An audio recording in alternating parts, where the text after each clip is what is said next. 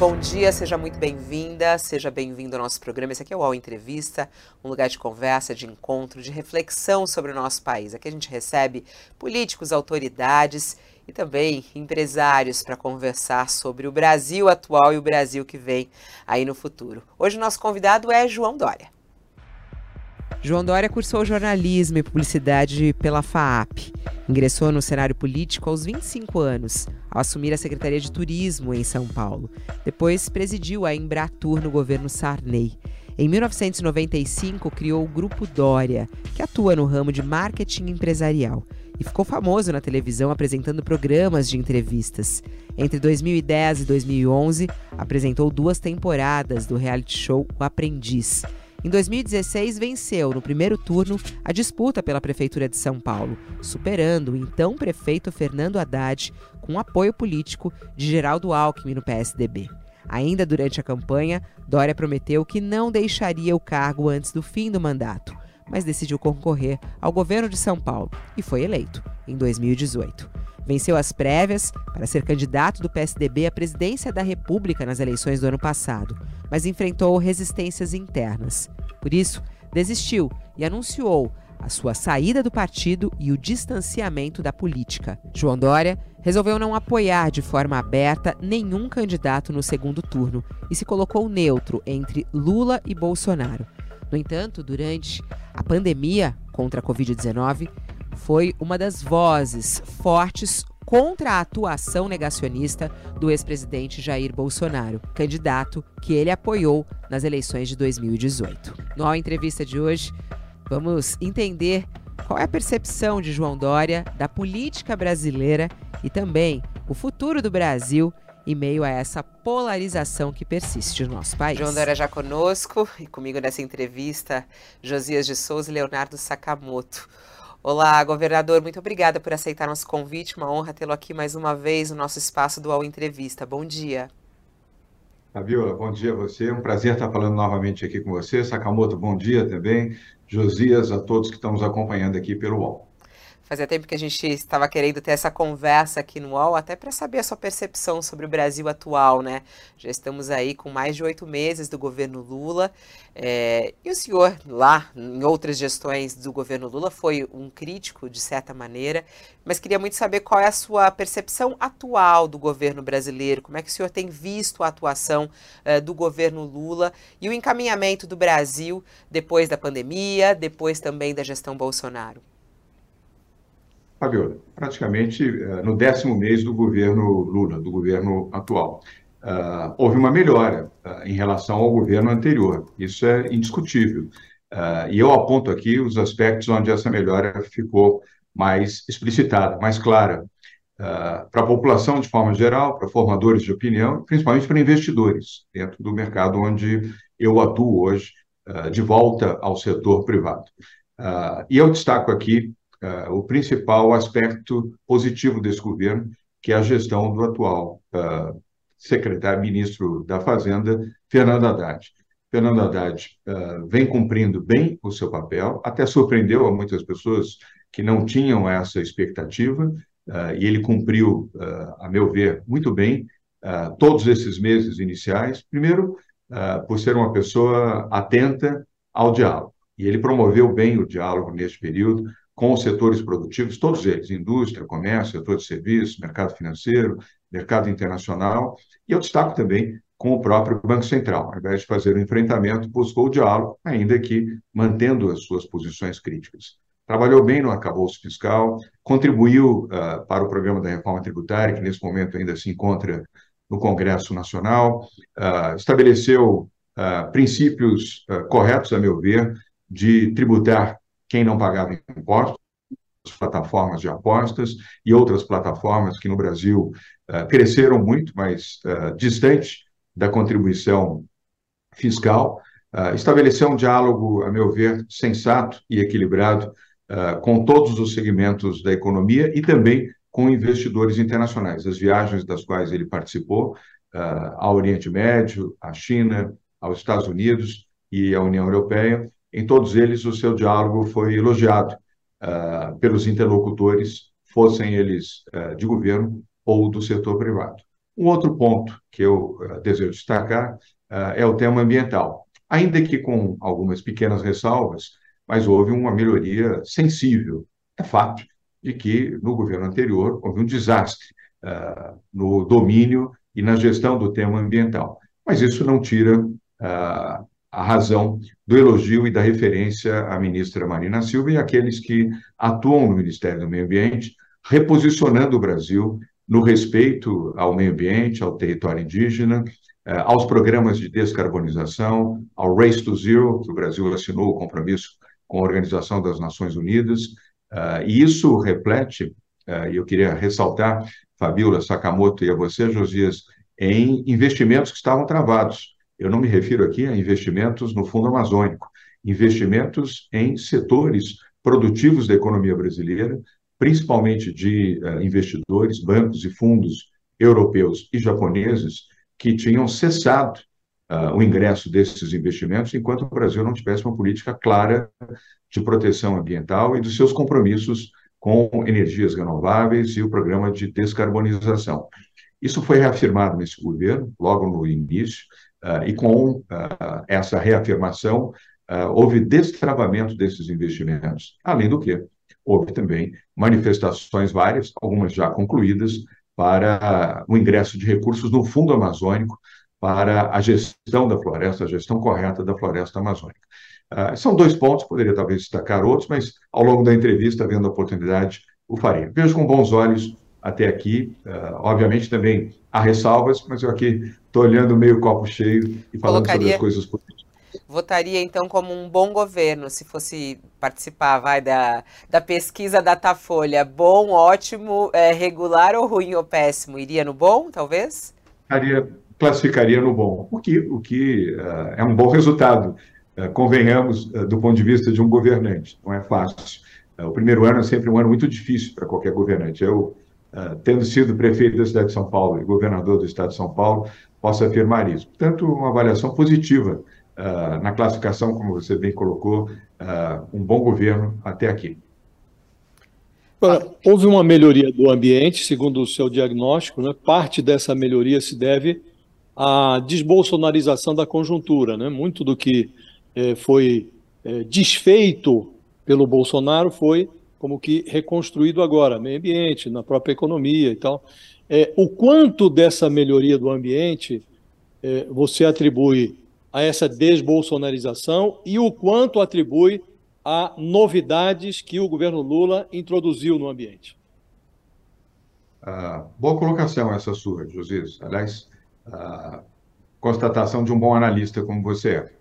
Uh, de fato, a desbolsonarização já estabeleceu uma contribuição enorme para esse governo em todas as áreas de atuação, uh, praticamente todas elas, e particularmente nas duas uh, a que me referi, a questão econômica e a questão ambiental. Elas são muito importantes e são interligadas, já que, conforme mencionei, fundos, principalmente da União Europeia, e japoneses haviam cessado seus investimentos aqui no Brasil por força do, da falta de compromisso ambiental uh, e das agressões feitas também ao meio ambiente no governo anterior.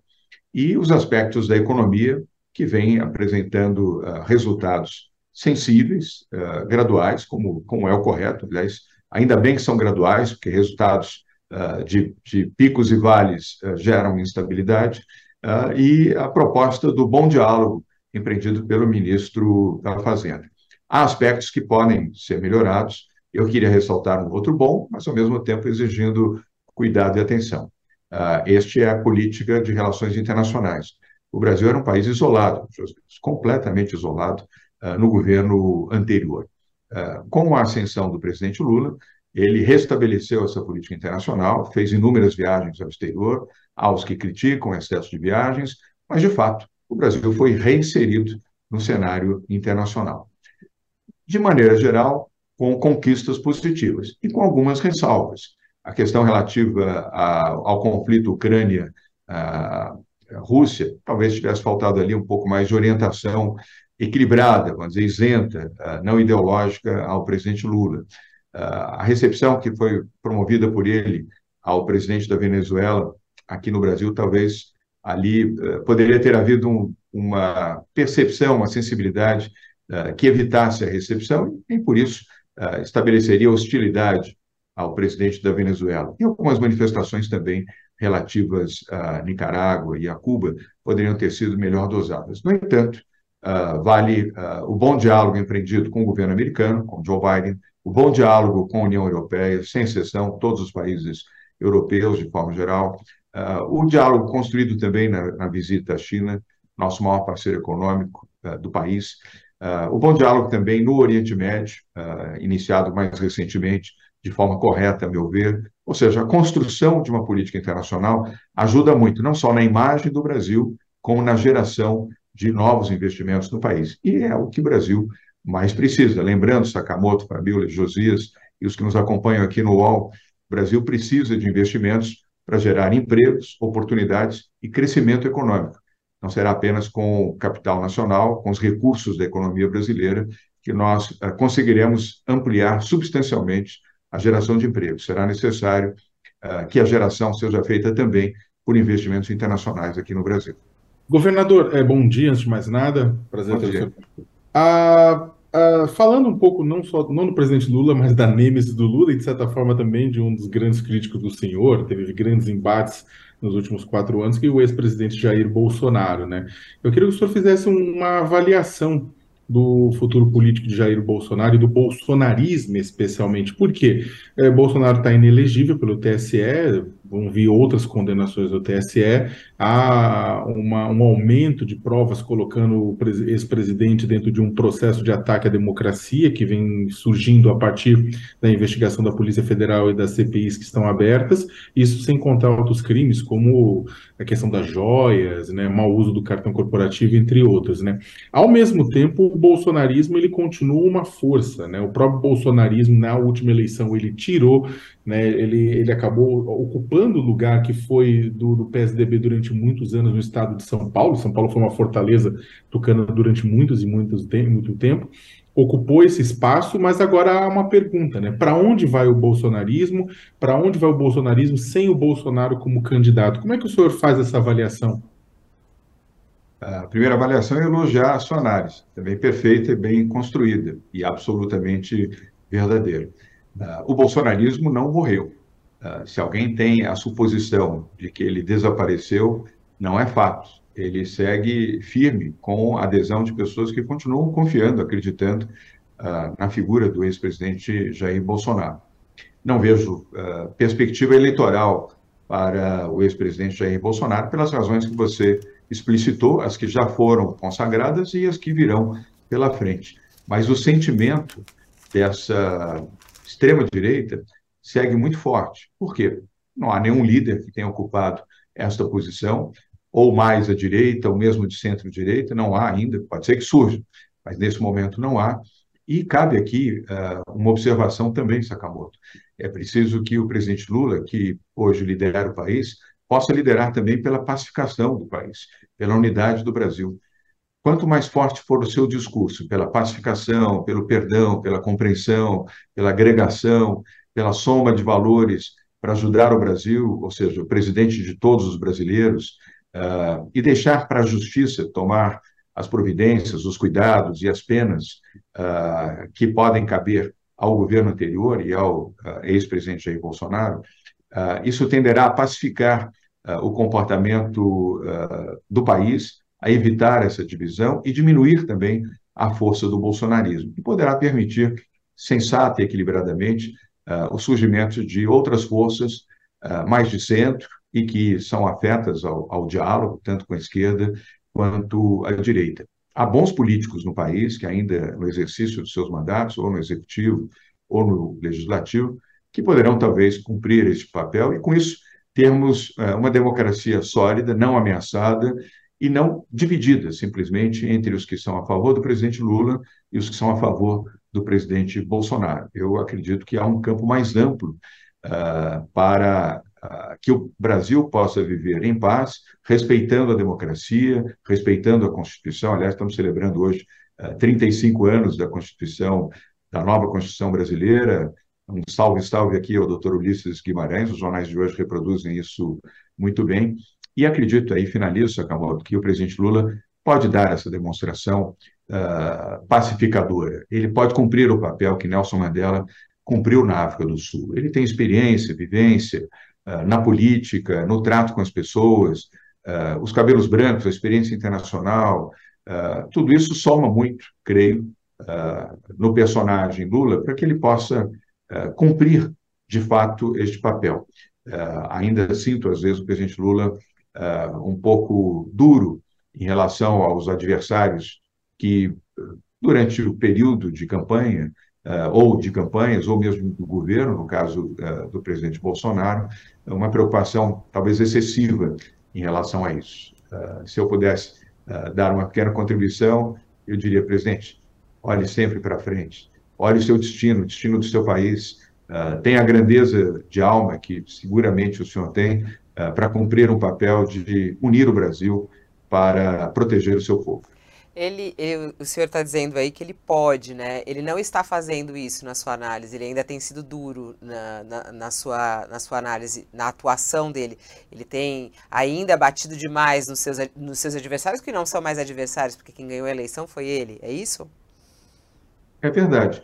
Uh, nós não estamos mais em eleição. Ele venceu a eleição democraticamente e cumpre uh, o seu dever constitucional de presidir, de liderar, de comandar o Brasil. Já deu alguns sinais, Fabiola, uh, e eu ressalto aqui o sinal do encontro que teve na semana passada com Roberto Campos Neto.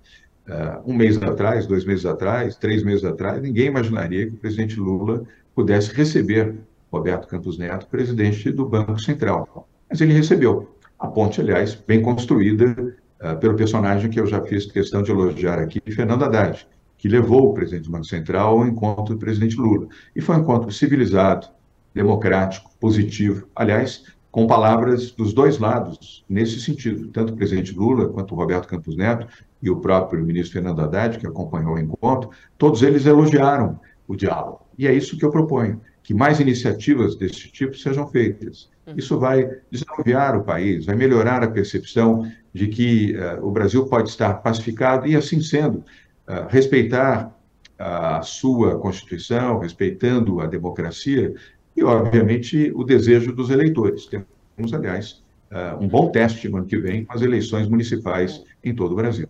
Agora, recentemente até o senhor falou né, do pedido de desculpas por algumas declarações suas em relação ao Lula, em relação à prisão, que o senhor se arrependeu dessas falas. Está é, tá tentando alguma aproximação é, de Lula? É, nos bastidores se fala isso, né? Que está tentando alguma aproximação de Lula. Teve algum encontro com ele é, presencial? É, quer se aproximar de Lula?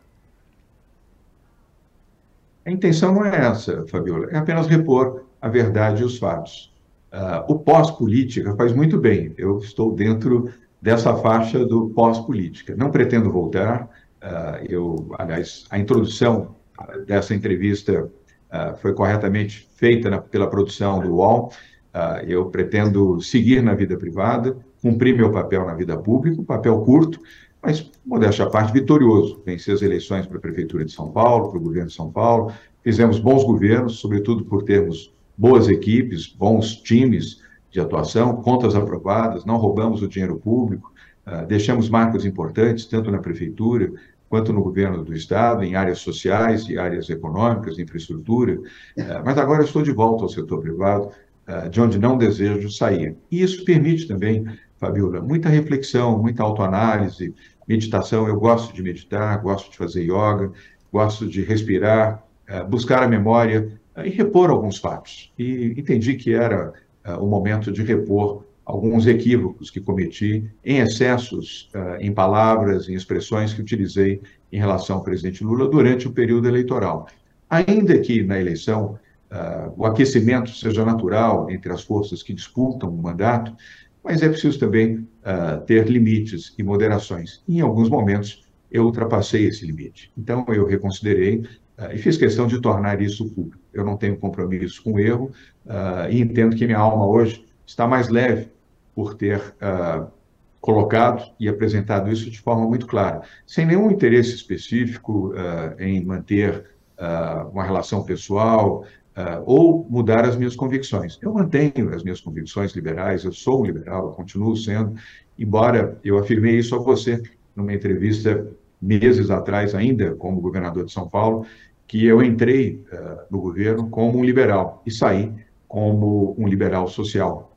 Uh, este aprendizado da vida pública me fez ter um olhar uh, mais tenro, mais forte em relação às questões sociais do país, a partir do meu estado, a partir do estado de São Paulo, e uma percepção da importância do papel do Estado na proteção, no amparo, aos mais vulneráveis, seja na saúde, na habitação, na educação, na formação e até uh, no acolhimento àquelas pessoas que vivem nas ruas, que passam fome, que têm dificuldades. Este foi um dos grandes aprendizados que tive em governo. Sigo as minhas convicções, mas hoje me sinto uma pessoa esse... mais leve e com convicções mais amplas, eu diria. Esse pedido de desculpas foi só em entrevista, não foi pessoalmente, né? Não, não conseguiu falar isso nos olhos de Lula, né? Foi isso foi através de entrevistas e publicamente, não, não teve esse encontro, né?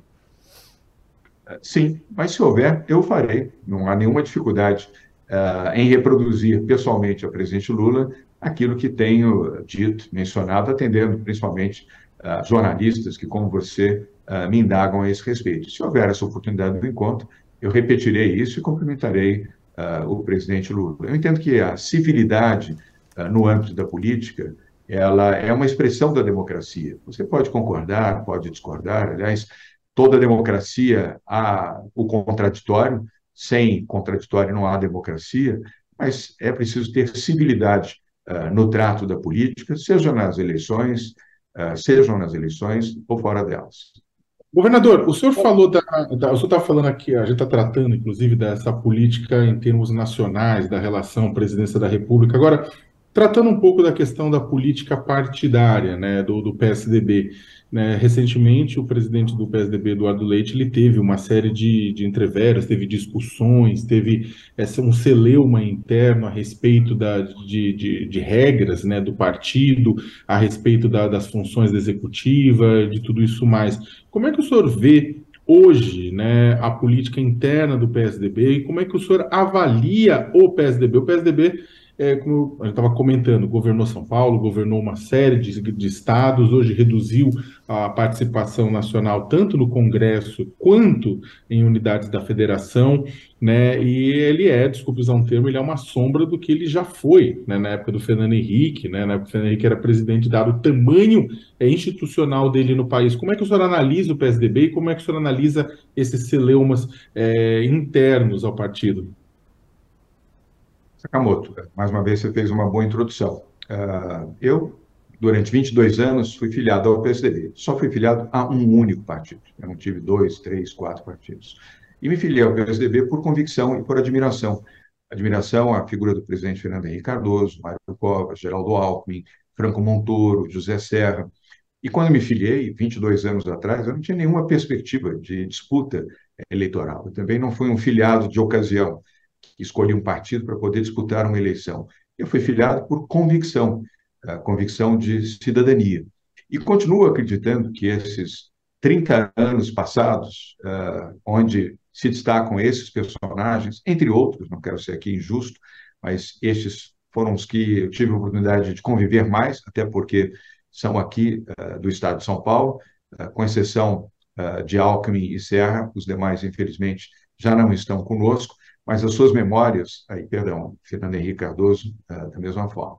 Uh, o, a memória é muito positiva, muito boa para a democracia e a vida política brasileira.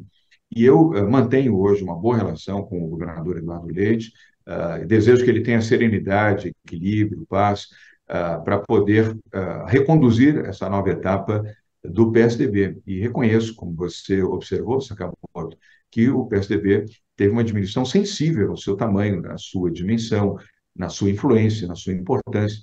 Veja o caso aqui de São Paulo. O PSDB foi governo aqui por 30 anos. Uh, eu fui governador e prefeito uh, de São Paulo pelo PSDB. Hoje nós não temos nem o governo, nem a prefeitura.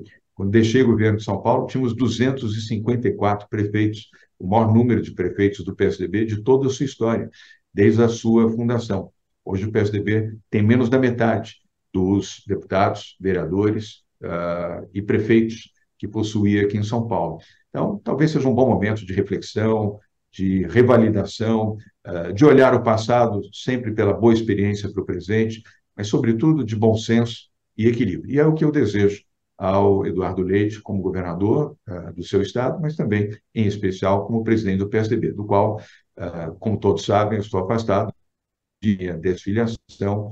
Uh, hoje sou um cidadão sem nenhum vínculo partidário, sem nenhuma tangência dentro da política. Dória, o, o Tarcísio de Freitas é um pedaço do bolsonarismo em São Paulo, está governando São Paulo você disse há pouco que o bolsonarismo não morreu. Né? Qual é o papel do Tarcísio nesse universo?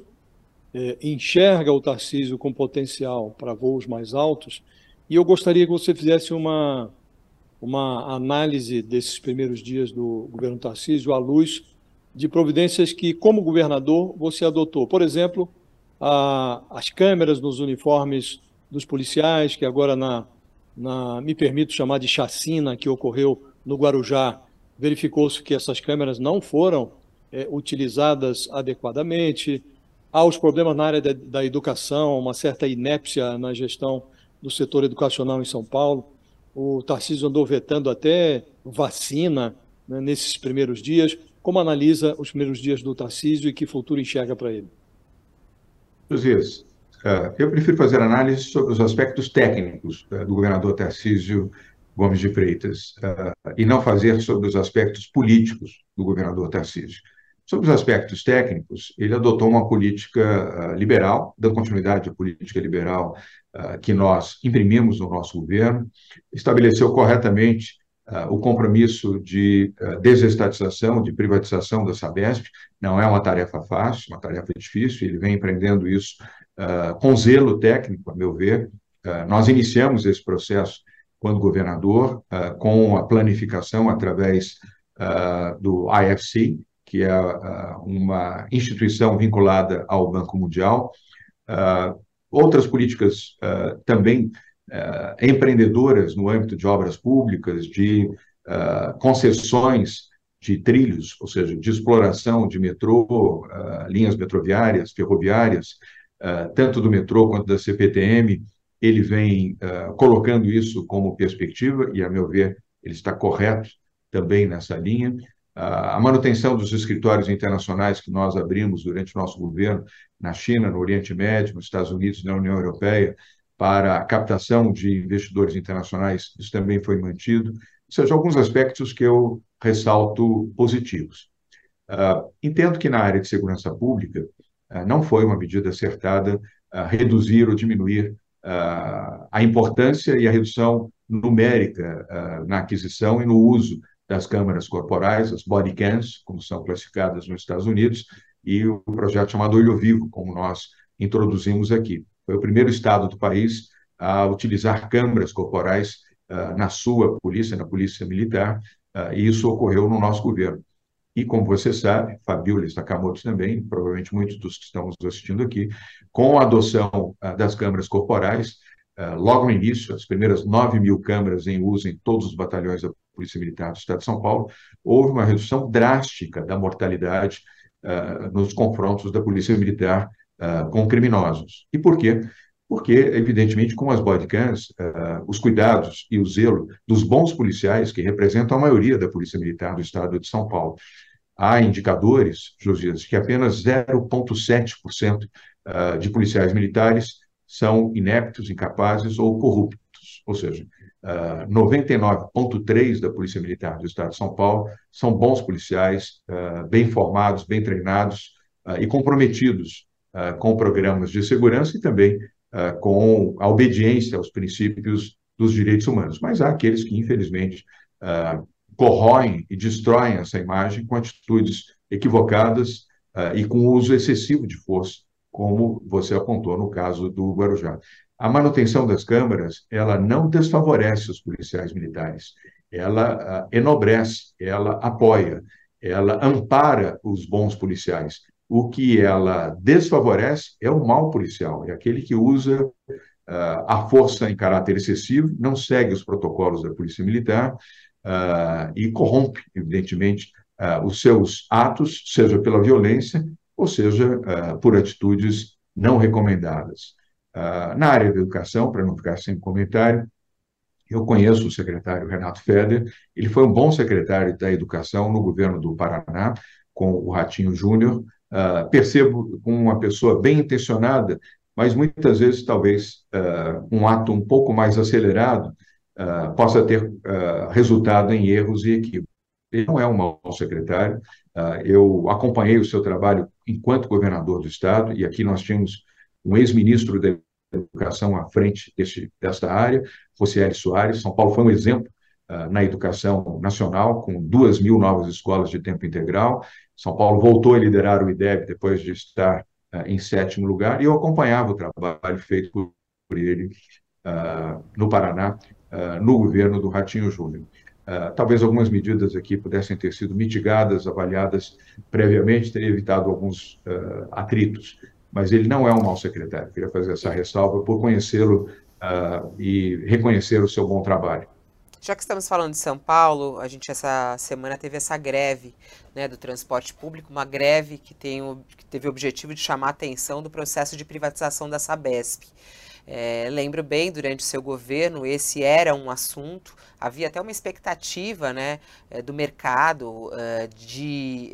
Uh, o senhor conduzia a privatização da Sabesp, mas colocou até um freio, colocou em análise, alguns estudos iam ser encomendados.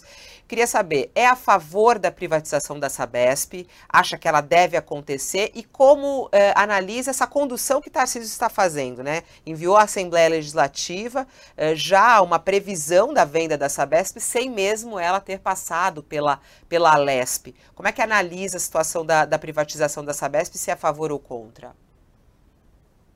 Sou inteiramente a favor da privatização da Sabesp.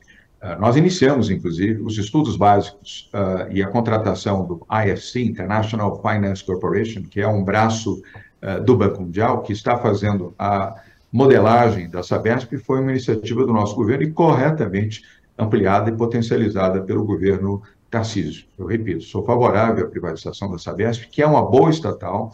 Queria ressaltar que, tecnicamente, ela é uma estatal correta, bem avaliada uh, no seu trabalho de saneamento, uh, no seu trabalho de atendimento à população nas cidades onde ela tem contrato, como você sabe, os nossos, uh, os nossos internautas também, a Sabesp não tem o domínio de 100% dos municípios do estado de São Paulo. Tem o seu maior município, que é a capital de São Paulo, passou a ter o segundo maior município, que é Guarulhos, o que, aliás, foi uma contribuição dentro do projeto de despoluição do Rio Tietê, uh, e teve uma atuação fundamental e essencial na despoluição do Rio Pinheiros, razão pela qual nós adiamos uh, o seu processo de uh, privatização para que pudesse ser concluído todo o investimento necessário, que foi de 4 bilhões de reais, para a limpeza e despoluição do Rio Pinheiros. Medidas que, aliás, precisam ser mantidas pelo atual governo e eu entendo que uh, isso está sendo realizado. Então, eu sou a favor e, uh, agora, os aspectos políticos, uh, quem pode apresentar as suas postulações, o seu formato, é o atual governo.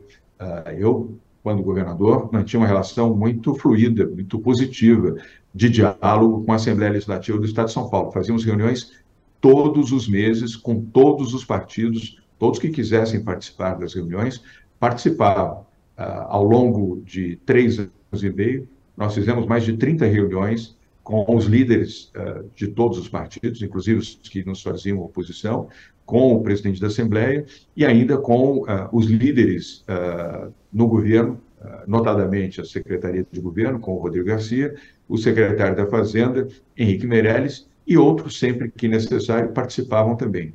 Entendo que a linha do bom diálogo é a construção mais viável para o entendimento com a Assembleia e também com as câmaras municipais e prefeitos municipais para a privatização da Sabesp. Governador, a, Uma da, o, o, o, grupo que o senhor coordena, né, o, é, o, que o senhor voltou a dirigir, né, o LID, inclusive o grupo de líderes empresariais, ele realiza em, em, em vários lugares no, no, Brasil e nos lugares do mundo encontros reunindo lideranças econômicas, políticas, sociais, culturais, né, sempre a gente vê grandes nomes participando.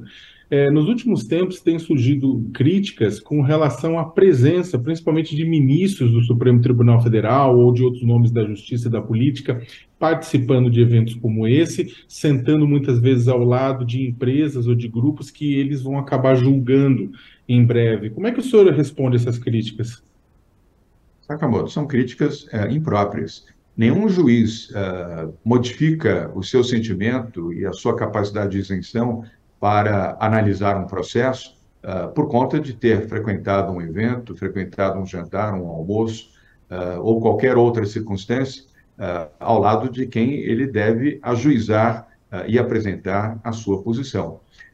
eu entendo que o judiciário, assim como o legislativo e o executivo, devem sim dialogar com a sociedade civil, mantendo as suas autonomias, mantendo a sua independência, mas não podem viver escondidos, enclausurados. Devem dialogar, a opinião pública, seja ela estimulada pelo setor produtivo, seja pelo setor de imprensa, que comunica e reproduz esse sentimento, isso deve ser feito à luz e à transparência.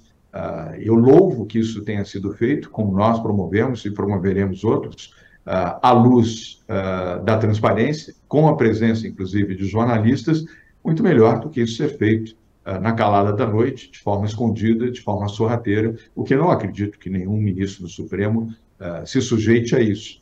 Mas uh, eu rechaço essas críticas e defendo também os ministros uh, do Supremo Tribunal Federal, assim como do STJ, assim como os demais ministros que atuam no Executivo, governadores e prefeitos. Diálogo, Eles ganham cachê?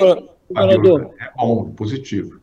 Eles ganham cachê, eh, governador, para participar não. desses eventos? Não. Mas não. A, a, viagem só que é paga, é isso? Não. A, viagem uh, é pago apenas a hospedagem no local uh, onde realizamos o evento. Por policy e por compliance, o LID não financia nem passagens aéreas e nem paga cachês aos representantes, seja do legislativo, do executivo ou do judiciário apenas na hospedagem por uma razão, Fabíola. Eu fui governador, uh, os limites impostos nos estados, municípios uh, e no Poder Executivo Federal, uh, no âmbito do Legislativo e do Judiciário, as diárias hoje não são compatíveis com os valores praticados pela hotelaria internacional. o turismo, e aqui eu faço um, um, um viés para mencionar que o movimento do turismo depois da pandemia elevou muito os custos, tanto de bilhetes aéreos quanto de hospedagem. E as diárias que são concedidas ah, aos representantes públicos não são suficientes para que eles possam se hospedar com dignidade ah, em hotéis de qualidade. Não são hotéis de super luxo, mas hotéis de qualidade. É um ponto que, quem sabe, amanhã possa ser revisto, porque mudou muito. Quem viaja, ainda que pontualmente, sabe disso. Os bilhetes aéreos uh, aumentaram seus preços e a hospedagem também. Olha, Dória, essa transparência que você se refere é sempre louvável, né? Se diz, ah, é melhor que os encontros ocorram às claras do que às escondidas. Agora, é, nós tivemos, a, a, acabou de sair da presidência do Supremo uma magistrada é, que faz o oposto do que alguns dos seus colegas realizam, né? A Rosa Weber, ela se guiava pela máxima do Cartola, né? segundo a qual as rosas não falam. Né?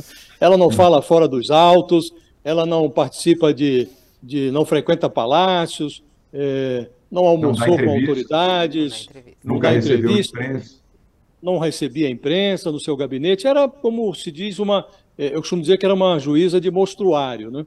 E é, não lhe parece que é, o, o, o, mais adequado da parte de um magistrado seria não confundir o devido processo legal com esse tipo de encontro? Encontros com é, empresários que frequentam ou que podem vir a frequentar processos é, que eles é, talvez tenham que julgar. Não, o magistrado não se distingue nesse universo a que você se refere. Você não está confundindo juiz com político? Não, Josias. Uh, os 11 ministros uh, do Supremo uh, são, neste momento, estamos com 10 ministros do Supremo falta a indicação do 11º ministro do Supremo. Uh, são pessoas ilibadas, qualificadas, uh, muitas, muitos dos quais ali já estão há mais de uma década uh, com a missão e a competência de atuarem na Corte Suprema Brasileira. Nenhum juiz, por força de participar de encontros, entrevistas, seminários, palestras, conferências, no Brasil ou fora dele, vai comprometer o seu pensamento, a sua isenção e a sua capacidade de julgar. Uh, eu volto aqui a defender que, uh, evidentemente, ao, ao, mando, ao comando de cada juiz, seja do STJ, seja uh, do STF, possa sim frequentar debates, encontros, para que a opinião pública possa conhecê-los, o que pensam, o que sentem, quais as suas perspectivas em relação aos temas do Brasil. Eu vou aqui até fazer uma menção.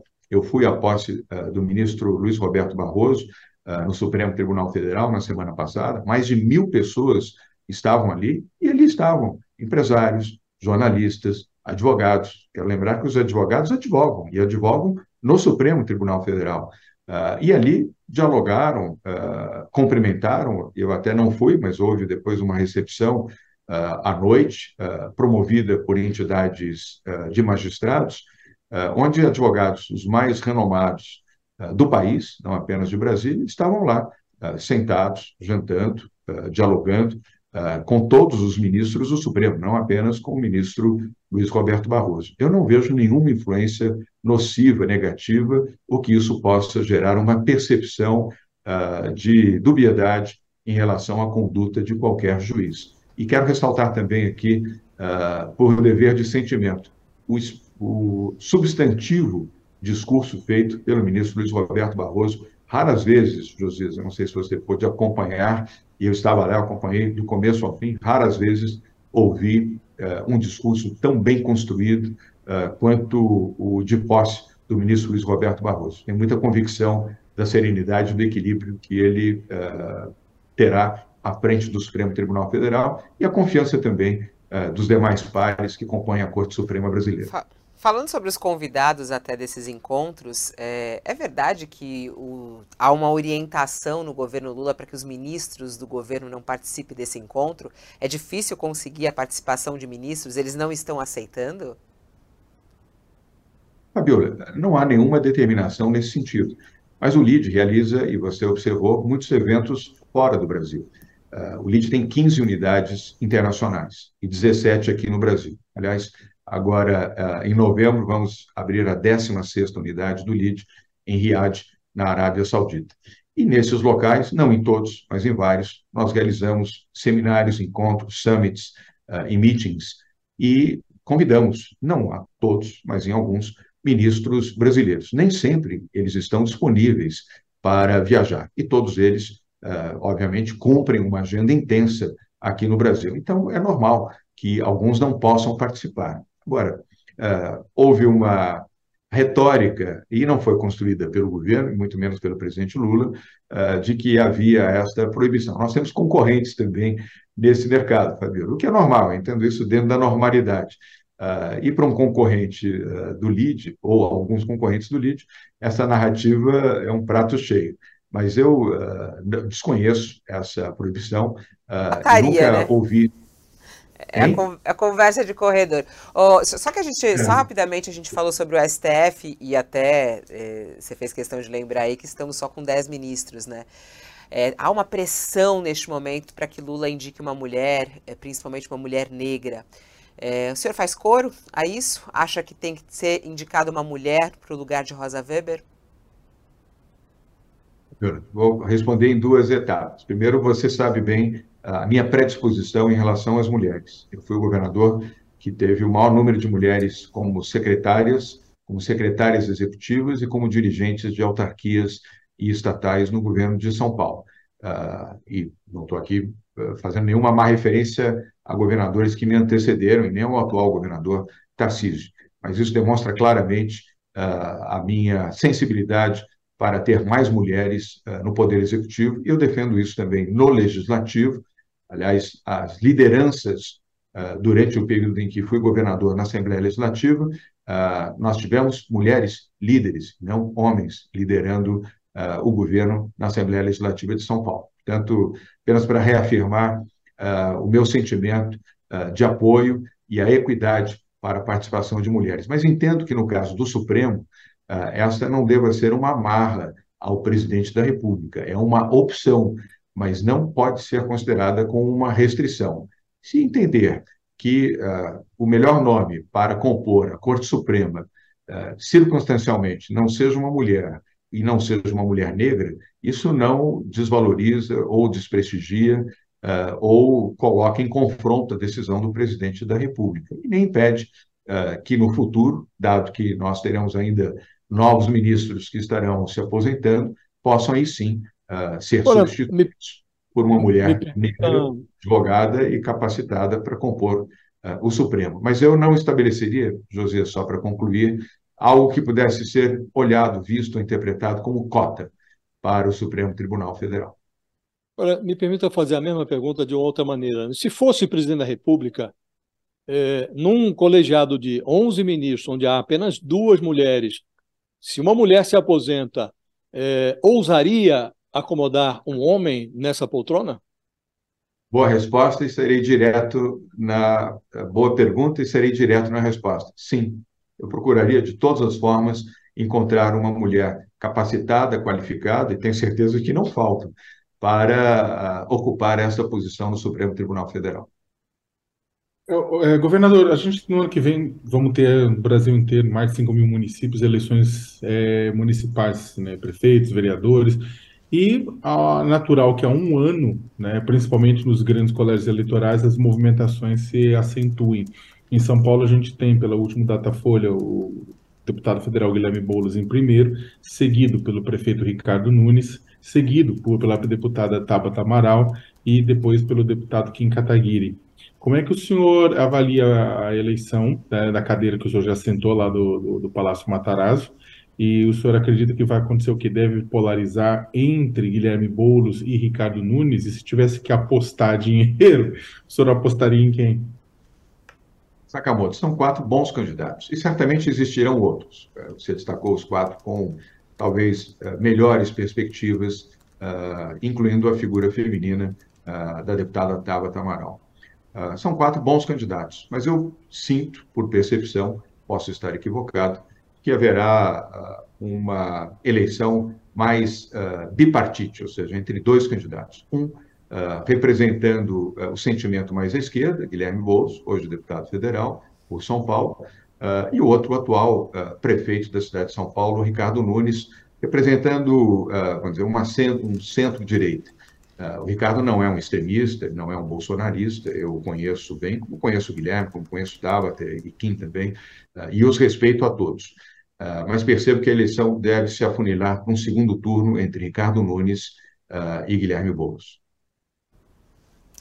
Votaria no Boulos? Eu já deixei claro, eu, eu respeito, aliás, eu queria registrar a você, Fabíola, que enquanto prefeito de São Paulo e também governador, todas as vezes que Guilherme Boulos pediu audiência, ele foi recebido e tivemos um diálogo fluido, uh, tranquilo, uh, nada hostil e bem representativo na busca de soluções nos temas que ele nos apresentou mas o meu voto para prefeito em São Paulo, eu já declarei e volto a fazê-lo aqui, será para o atual prefeito Ricardo Nunes. Sem com isso desmerecer nenhum dos demais candidatos, especialmente uh, os que foram aqui mencionados pelo Josias. Mas a sua análise, né, até foi prefeito da cidade de São Paulo, vive na cidade de São Paulo também. Acha que Nunes está fazendo uma boa gestão? Ele faz uma gestão correta uh, e sendo aprimorada com o tempo. Há que se lembrar que ainda temos uh, um ano e dois meses de governo pela frente. Uh, as dificuldades são muito expressivas na gestão municipal, não só pelos temas e as demandas da população, como também por restrições que podem acontecer por força de medidas do Tribunal de Contas do município, Ministério Público, Tribunal de Justiça, entidades, ONGs. é um duelo permanente, é uma tarefa dura ser prefeito de São Paulo, muito dura, aliás.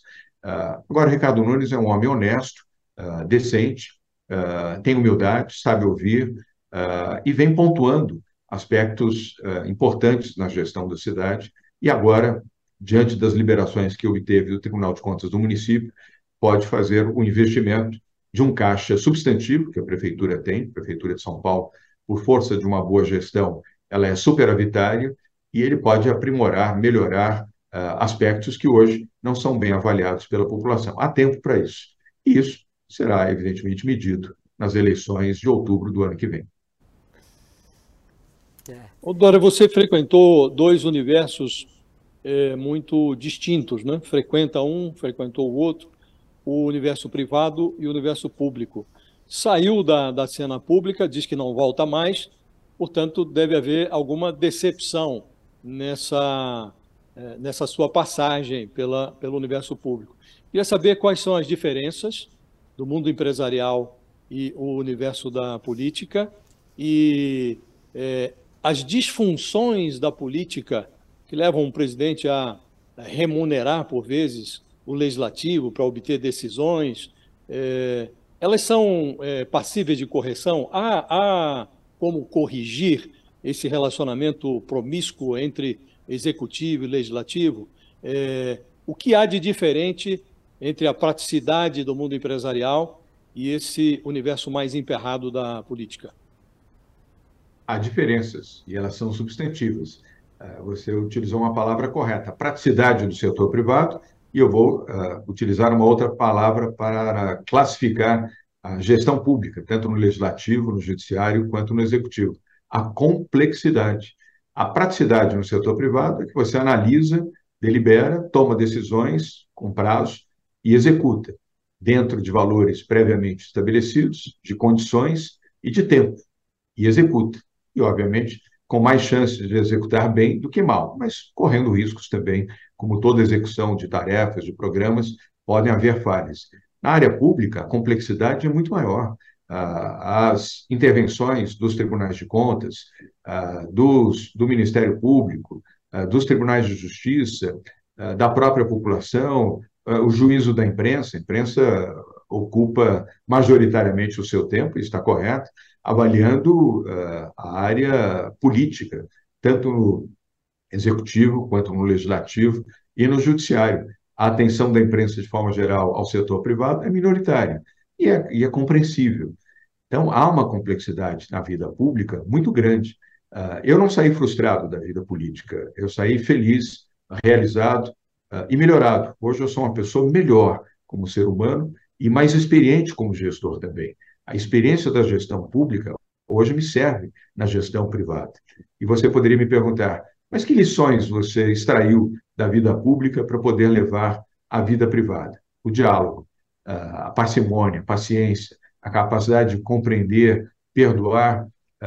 Eu não tinha na dimensão que tenho hoje, depois de viver seis anos na vida pública como prefeito de São Paulo e como governador. Portanto, eu tenho gratidão a vida pública. Ela me tornou uma pessoa melhor, mais paciente, mais uh, afeta ao diálogo, à compreensão, inclusive uh, aos erros, aos equívocos, às impertinências. Uh, e hoje isso eu aplico na minha atividade privada. e entendo que isso foi uma contribuição desse período na vida pública. Por isso é que eu respeito a política e entendo que não há democracia sem política e não há política sem democracia. É, durante uma fala aqui até disse né, que não pretende voltar. É, aquele sonho de ser presidente do Brasil está esquecido? Ele ainda existe? Eu desejo o melhor para o Brasil, e o melhor para o Brasil uh, não implica a minha participação uh, como candidato, e sim a minha participação como cidadão.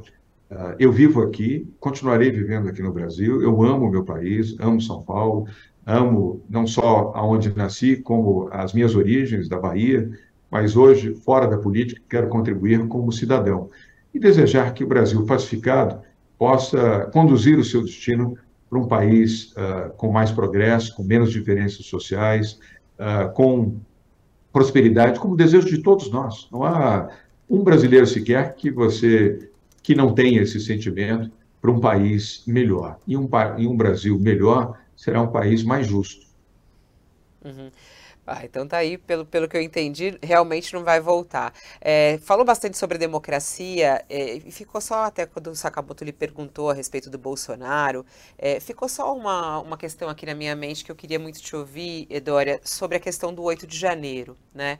Hoje a gente está nesse momento com várias frentes de investigação, primeiro a CPI, né, que acontece lá, a CPMI mista, tem também a, a CPI lá é, no Distrito Federal, além das investigações da Polícia Federal, além das investigações do Supremo Supremo Tribunal Federal. Todas elas circulam, de certa maneira, o ex-presidente Jair Bolsonaro. Duas perguntas. Em primeiro, vê alguma responsabilidade de Bolsonaro no 8 de janeiro? E segundo, entende que o 8 de janeiro foi uma tentativa de golpe no Brasil?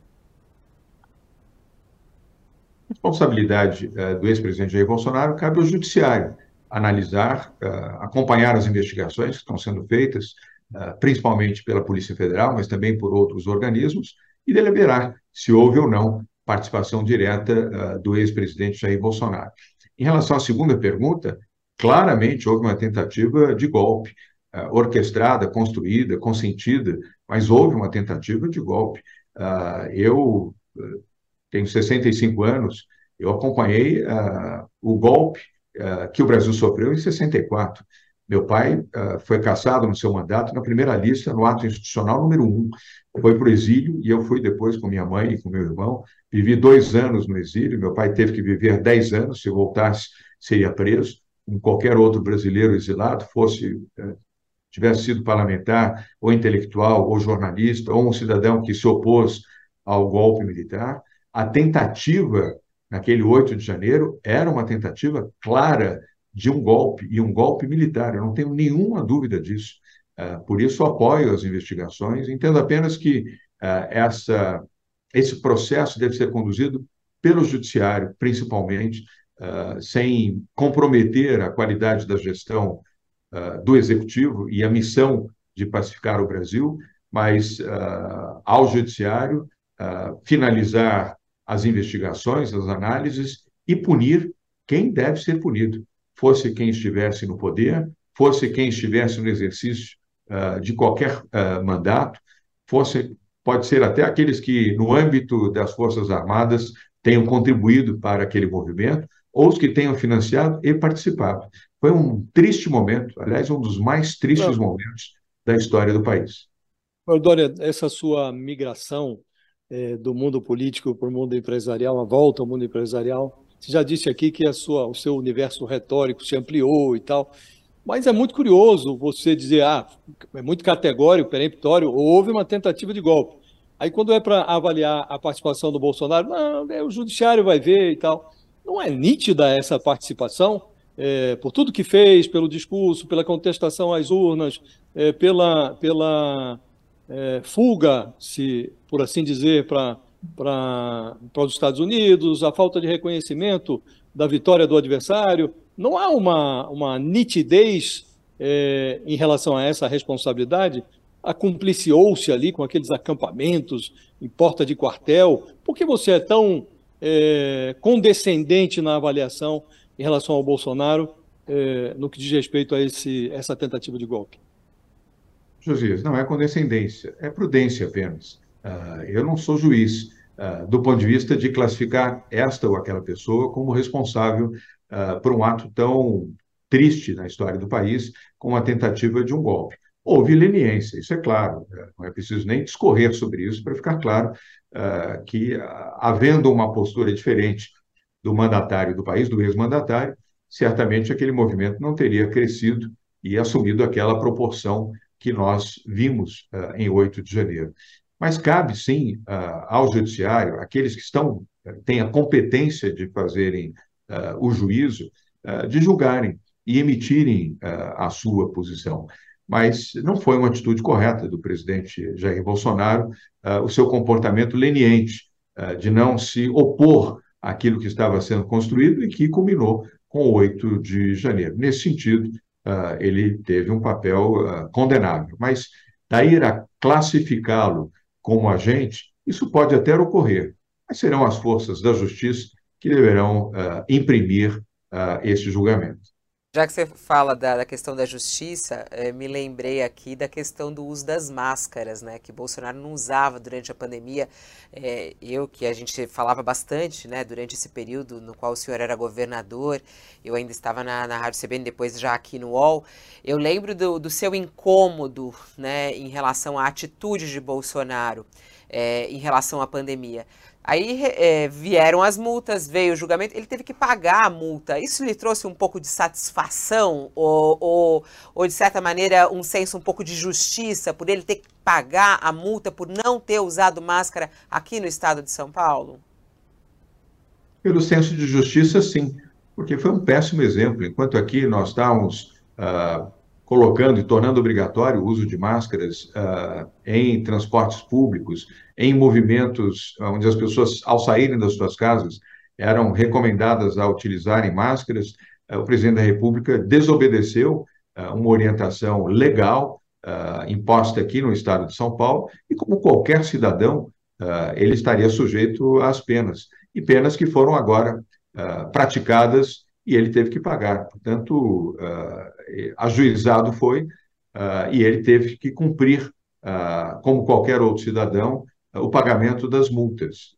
a atitude, o comportamento do presidente Bolsonaro durante a pandemia foi o pior possível, não há dúvida. E eu me expressei durante todo o período da pandemia, dois anos e meio, a favor da vacina, a favor da ciência, a favor do distanciamento, a favor das máscaras, a favor do atendimento aos princípios básicos que a ciência determinava, fosse aqui no Brasil, as pessoas corretas da ciência, fosse a Organização Mundial de Saúde, de que era importante ter a vacina e não a cloroquina, de que era importante manter o afastamento e não deixar as coisas como estavam, de que era fundamental a utilização de máscaras no transporte público ou, em qualquer situação onde houvesse a proximidade entre as pessoas. E repito, a Fabíola, São Paulo foi o primeiro estado do Brasil a decretar quarentena, o primeiro estado a obrigar o uso de máscaras em transporte público, o primeiro estado que trouxe a vacina, 124 milhões de doses da vacina Coronavac foram trazidos pelo Butantan e pagos pelo governo de São Paulo e distribuímos uh, em todo o Brasil. Salvamos milhões de pessoas por essa iniciativa, que só teve o reembolso do Ministério da Saúde muito tempo depois e por determinação do Supremo Tribunal Federal. Aliás, faço aqui um registro uh, a um ministro do Supremo, que já não é mais ministro, Ricardo Lewandowski, que foi uh, determinante para que essas medidas protetivas fossem adotadas uh, por uma medida, por um voto estabelecido pelo Supremo Tribunal Federal. Ajudamos a salvar vidas, enquanto outros, infelizmente, contribuíram para que vidas fossem perdidas. Dória, em, embora a legislação é, eleitoral brasileira proíba o financiamento privado, ela não é, inibe o autofinanciamento. Eu tenho uma curiosidade de saber se você perdeu dinheiro na política, é, no financiamento das suas campanhas, das suas eleições. Teve muito prejuízo ou não? Teve, sim. Boa colocação, boa lembrança essa sua. Estou sorrindo aqui porque uh, sei o volume que representou uh, o meu investimento nesses seis anos de vida pública. Primeiro, uh, eu devolvi todos os meus salários para a atividade social. Como prefeito, não recebi nenhum salário, doei todos eles para o Fundo Social do município de São Paulo. Como governador também, todos os salários, inclusive 13 terceiro, foram destinados para o Fundo Social de Solidariedade. Financei majoritariamente a minha primeira campanha à Prefeitura de São Paulo. Financei parcialmente a minha segunda campanha para o governo do Estado de São Paulo. E me afastei das empresas que criei mas tive, felizmente, o privilégio de ter meu filho mais velho, João Dória Neto, uh, e outras figuras como Luiz Fernando Furlan uh, no comando dessas instituições, uh, para que, mesmo na minha ausência, elas pudessem ser produtivas e apresentassem bons chegou, resultados. Chegou a contabilizar o prejuízo, não? É, não? Acha que faltou faro empresarial nesse seu investimento político? Não, não, porque as minhas decisões que motivaram a minha vinda para a política não levaram em conta nenhum aspecto monetário, uh, nenhum aspecto pecuniário, e sim o desejo de ajudar o Brasil, ajudar o meu país, ajudar São Paulo. E assim eu fiz. Felizmente, Josias, eu comecei a trabalhar como office boy aos 14 anos de idade e tive êxito e acumulei um bom resultado uh, econômico na minha vida que me permitia uh, fazer um investimento de tempo e até um investimento financeiro uh, no exercício da vida pública, mas com um único interesse: servir São Paulo e servir o meu país. E foi assim que fiz, e de forma honesta, transparente e transformadora. Muito obrigada por aceitar nosso convite. Vamos encerrando aqui a nossa entrevista. A gente ultrapassou um pouquinho o tempo, peço desculpas, mas foi um bom papo aqui. Passamos sobre pelos principais assuntos, né, em evidência hoje no nosso país. Muito obrigada, até uma próxima oportunidade. Fabiola, eu que agradeço uh, a você, ao Josias, ao Sakamoto. Se você me permitir aqui um bom humor para terminar uh, a nossa entrevista, primeiro, o privilégio que eu não tenho de estar num escritório debruçado numa mata atlântica como o do nosso Josias de Souza, que dá, faz inveja ao olhar ah, as frondosas árvores aí de fundo no seu escritório onde ele trabalha. Ao Sakamoto, a beleza das, das, das fotografias e das artes que ele tem aí na sua parede demonstra sua sensibilidade em relação à arte. E a você, Fabiola, com esse seu new look, que eu não tinha há tempos que eu não via você, parabéns. Uh, está uma mulher mais bonita do que já era. O governador Obrigada. deixou a política? Não, o governador não deixou a política. continua. É o jeito dele. É, a gente já está acostumado, né? Muito bom. É, obrigada, governador. Muito obrigada por estar aqui. Até uma próxima oportunidade. Josias, obrigada. Até. Até, até, Fabiola. Obrigado, Sakamoto. Obrigado ao governador. Até a próxima. E o Sakamoto até daqui a pouquinho, né, Sakamoto? Temos encontro no All News. Até daqui a pouco, Fabíola. Até logo, Josias. Muito obrigado, governador. Assim a gente encerra o nosso All News de hoje é, com o ex-governador João Dória. E agradeço aqui a sua audiência, a sua companhia no nosso programa. Eu volto daqui a pouquinho. A gente volta agora ao meio-dia para a nossa edição do All News, com os principais assuntos do dia. Claro que a gente está acompanhando as investigações sobre o assassinato de três médicos numa barraca é, de praia lá no Rio de Janeiro, num quiosque na praia da Barra da Tijuca, no Rio de Janeiro, que aconteceu durante a madrugada. Médicos de São Paulo, entre eles o irmão da deputada federal Sâmia Bonfim. Aqui na nossa edição do meio-dia, a gente traz a atualização desse caso, das investigações, as repercussões também política. O presidente Lula se pronunciou a respeito disso, além também do ministro da Justiça, Flávio Dino. Em instantes, estaremos de volta aqui no nosso All News com detalhes a respeito disso. Até lá.